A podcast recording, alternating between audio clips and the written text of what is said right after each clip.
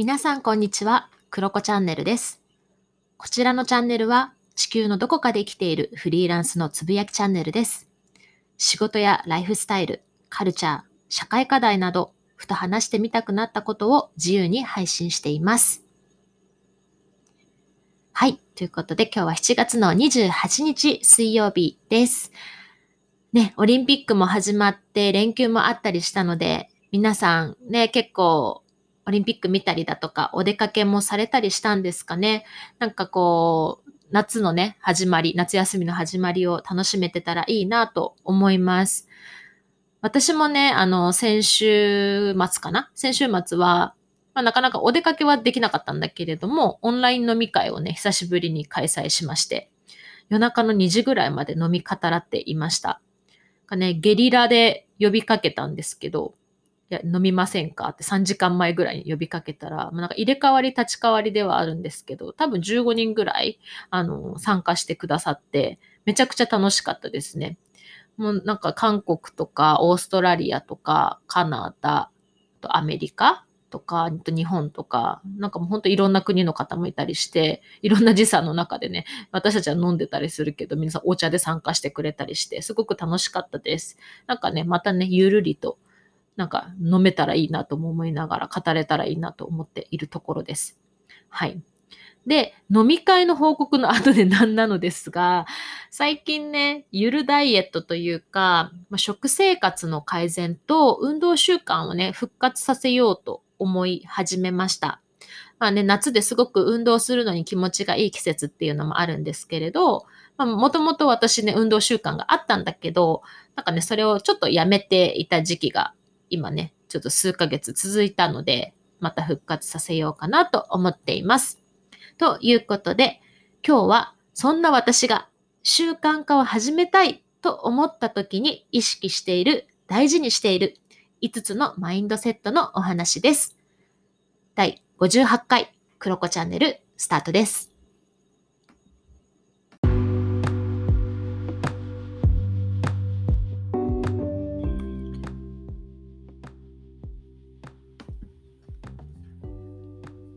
はい。ということで、今日はね、習慣化のをね、始めたいと思った時に意識している、大事にしている5つのマインドセットのお話なんですけれど、今日はちょっとお話が長くなりそうなので、前半戦と後半戦で2日に分けてお伝えしようかなと思います。で、まずは、何でしょうね、こう習慣化したいって思った時に思い浮かぶものって、ダイエットとか、運動とか、あとは、なんだろうな、ブログを書こうかなとか、うん、SNS とか音声配信とか、あと本を読みたいなとか、何か勉強したいなとか、美容とか、あと、早起きとか、なんかそういったものですかね。習慣化したいっていうものね、たくさんあると思うんですよ。で、私も本当にね、いろんなことやりたいし、いろんなものを習慣化したいなって思ってきていたんですけど、やっぱりね、ずっと難しいなと思っていて、なんかこう、高校生、大学生とかってなった時に、周りを見ると、めちゃくちゃ上手に習慣化できる人とか、あと集中力がある人とか、継続力がある人っていて、すごく憧れてたんですよね。で、私はなんか全然ダメだなと思いながら やってたんですけれども、もうね、一夜漬けとかもね、めちゃくちゃする人だったので、なんかね、そういった憧れがあったんですよ。でも、この1年、1年半ぐらいですかね。なんか、習慣化がね、なぜか私もできるようになってきている気がする。っていうのがあって、ではその理由としては、結構ね、時間術とか生産性向上とか、あとライフハックとか、なんかそういったものの YouTube とか本とかもすごくね、一時期ハマって、まあ、自分を変えたいっていうのがあったので、読み漁った時期があって、ね、なんかあの YouTube のまこなり社長とかね、生産性に取り憑かれた男って言われてますけど、まあそういった方の YouTube 見たりとかして、まあ、学んだんですよね。で、それもね、すごく刺激になったんですが、やっぱり自分に合う合わないがあったりだとか、あ自分にとってはこういう形だなっていうのをやりながらね、調整していったっていうのがあります。なので、まあ、今回はそういった、まあ、インプットで得た、まあ、情報に加えて、私の実体験も含めて、割とこの考え方だとスルスル習慣化ができたよっていうポイントを5つお伝えしようかなと思います。で、まず、じゃあ5つ先にお伝えしちゃおうかなと思うんですけれども、習慣化を始めようと思った時に大事にしたいマインドセット5つ。1つ目。1つ目は、まずは時間の整理整頓をする。まずは時間の整理整頓をする。ということです。で2つ目。2つ目はリズムをまずは探る。リズムをまずは探る。3つ目。3つ目はリハビリ期間を設ける。リハビリ期間を設ける。4つ目。4つ目はシステム化をする。システム化をする。5つ目。習慣化イコール完璧という思い込みをなくす。完璧という思い込みをなくす。というこの5つになります。この5つは、えー、概要欄の方にもね、貼っておきますので、ぜひ見てください。まあ、ただ、こうやって聞いただけだとね、何のこっちゃってことだと思うので、まあ、一個一個ね、まあ、ちょっと簡単にはなるんですけれども、解説してみようかなと思います。今日は1番と2番、えー、時間の整理と2番のリズムの話をしようかなと思います。で、1番のまずは時間の整理をするっていうのは、もう簡単に言うと余白を見つけ出すっていうことです。余白を見つけ出す。あの、タンスと一緒ですね。あの、クローゼットパンパンに入ってるのに、そこに新しい服入れるみたいなことは無理じゃないですか。あの、ね、クロー、クローゼットじゃないや、えっと、棚？棚？引き出し？引き出しに T シャツパンパンなのにそこに新しい T シャツ買って入れるとか、もうそんなことできないから、まずはそこのね、中のものを捨てるなり、なんかちゃんときれいに畳むなり、なんかどれぐらいの余白があるのかっていうのを分かった上で新しい T シャツを買うっていうのは大事だと思うんですよね。それが時間にも同じことが言えるかなと思います。だからそもそもね、スケジュール的にっていうのもあるけど、心持ち、まあ、気持ち的にパツパツなところとかにね、あとまあ身体的にね、めっちゃ疲れているのに、新しい習慣はやっぱり入らない。っていうのがあるので、どこにその余白がまずあるのかっていうのを自分で把握するっていうのは大事かと思います。で、中には、いやいや待って、私余白ないじゃんって思う人もいるかと思うんだけど、そういう時には、あ、これいらないなって思う不要な稼働とかを減らすとか、あとはそういったものを誰かにも頼んじゃうとか、そういったことも大事になるかなと思います。もちろん自分がもっとなんか2時間かけてやっているものを1時間45分にするとかね、したら15分浮くしな、みたいな感じで効率よくやるとかも大事かもしれません。まあ、とにかくね、余白を見つけるっていうのはすごく大前提だなと思います。私がね、常日頃、あの、タイムマネジメントとか、エネルギーマネジメントって言ってるのは、まあ、こういった意味合いもあります。なんかね、余白がないとね、新しいことも始めれないし、なんか始めたとしても楽しめないっていうのがあるので、すごく大事かなと思います。二つ目。二つ目は、えー、リズムの話なんですけど、まあなんかこの前もバイオリズムの話とかしてたんですけど、今度はリズムです。えー、まあね、これ、意外と盲点だなと思うんですけど、私もね、習慣化の話してますけど、できるものと習慣化がどうやって難しいものっていうのがあるんですよ。それが分かってきました。で、その一つが運動なんですよね。で、なんで私運動がこんなに続けられないんだろうっていうのをちょっと自分で考えた時に、こういったね、理由がありました。バンクーバーは冬は、まあ基本毎日雨なんですよ。で、まあ寒いですしね。なので、外でまあ、いくらね、夏に頑張って運動習慣をつけたとしても、冬になるとできなくなるんですよ。だって雨で出かけたくないじゃないですか。なんかね、そんなランニングしないじゃないですか。で、じゃあ、ジムに行ったらいいじゃんって思うけど、毎日ね、雨が降る中、わざわざ出かけたいと私は思えない人なんですよ。車も持っていないし、ちょっとジムまで歩いてかかったりするし、みたいな。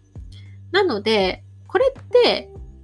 なんか日本では全く同じだと思って、なんか暑かったりするじゃないですか。猛暑日とかね、今すごい暑くなってきている中で、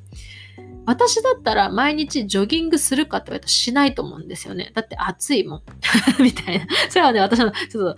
レイジーなところでもあるんですけれども、もう暑いと無理だなって私は思っちゃうし、であと梅雨が来ると、やっぱりそこで自分の習慣化していたものがパタッと止まるっていうものってあると思うんですよね。だから、構ね、四季があるって、あの春夏秋冬の四季があるって、とっても素敵なことなんだけど、習慣化を難しくしている実は一因でもあったりするなと思います。ただ、ただ、難しいだけじゃなくてそのね変化を逆に利用してリズムをつかむとむしろ上手に習慣化をすることができるんじゃないかなって私は感じています例えばバンクーバーは今言ったように冬はとにかくね雨が降るから家にこもるんですよなので仕事とか学びとかそういったものに集中する習慣を始めるとか逆に夏は日照時間長かったりするから朝活を始めるのにはうってつけだし、なんか散歩をするっていう習慣をつけるのにもいいなって思ったりしますし、あとはね、私はね、結構春、夏、秋、冬で、なんだろうな、なんか仕事のリズムをつかんだりとか、まずはこの3ヶ月はこういうことして、ここの夏はこういうことして、みたいな感じで区切ったりだとか、そういったね、あの使い方ができるんじゃないかなと思います。せっかくね、四季が変わるから、そこを利用するっていうのはありなんじゃないかなと思います。まあ、人によって習慣化しやすい時期、あと温度とか、時間帯とか、女性だとね、生理のタイミングとかもあると思うし、あと月のリズム、満月、新月とかね、そういったリズムも気にされる方いると思うし、あとはシンプルに仕事のシフトとか忙しさとかもあるじゃないですか。月末忙しいとか、かこのぐらいの時期はそんなに忙しくないとか、あと夜勤をしているとか、まあ、そういった、もうこれは人それぞれなので、自分で把握する。しっかりとリズムを把握するっていうのが大事かなと思います。で、なんかね、習慣化の本とか読んでいくと、こうしたらいいよっていうメソッドとかもあるし、私もこうして話していたりするんですけど、それにフィットしないのって、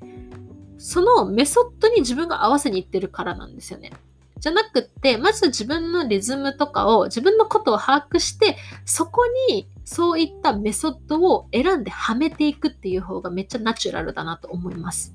だから、あ、よし、夏で朝活始めようと思ったら、朝活の本を読むみたいな。朝活のメソッドをやってみるっていう方が全然簡単。もうなんかこれは本当に、あの、簡単です、その方が。うん。なんか無理難題なものにね、はめていくほど難しいことはないし、あで、それでやっぱなんだろうな、自己肯定感下がったりとかするので、まずは自分のことを知る。で、それに合わせたメソッドを選ぶっていうのもすごく大事だと思います。はい。ということで、今日はまず2個だけお伝えしました。えー、1個目が、時間の整理整頓をする余白を見つけよう。で、2つ目は、リズムをまずは探る。リズムをまずは探る。といったものでした。で明日は後半3番、4番、5番をお伝えしようかなと思います。ね、夏になってどうですか？ダイエットしたいなとか、なんでしょうね。なんか夏だし何かしようかなとかね、思う方いるんじゃないかなと思うので、ぜひ参考にしていただけたらいいなと思います。はい。で、ここでお知らせです。クロコチャンネルは Apple Podcast、Google Podcast、Anchor、Spotify でも視聴が可能です。使いやすい媒体で聞いていただけると幸いです。また、えー、クロコちゃんという名前で Twitter もやってますので、ぜひフォローをよろしくお願いします。まだね、めっちゃ Twitter 初心者なので ぜひフォローしてください。はい。で、概要欄にね、各媒体、えー、そうだな、えー、まあ、ポッドキャスト系の媒体の概要欄に、えー、お便りフォームもありますので、そちらからお気軽にお便り、メッセージ、感想などなど何でもお寄せください。はい。とってもね、送っていただけると嬉しいです。はい。ということで、まあ、皆さん、1週間始まっていますけれども、どうですか？暑いんですかね？オリンピックも始まったりしてるしね。なんかどうなんだろう？なんか感染者数も東京増えてたりとかいろいろ聞きましたけど、ね、皆さんどんな夏を過ごされているんだろうか私はね、結構今年も遠出はしない感じだと思うので、家でね、まったり、8月はダイエットと、ちょっとね、勉強したいことがあったりするので、それに時間を費やそうかな、なんて思っている7月の終わりでございます。はい。ということで、皆さんもね、今日も、今日もオリンピック観戦しながらね、はい、素敵な一日をお過ごしください。バイバーイ。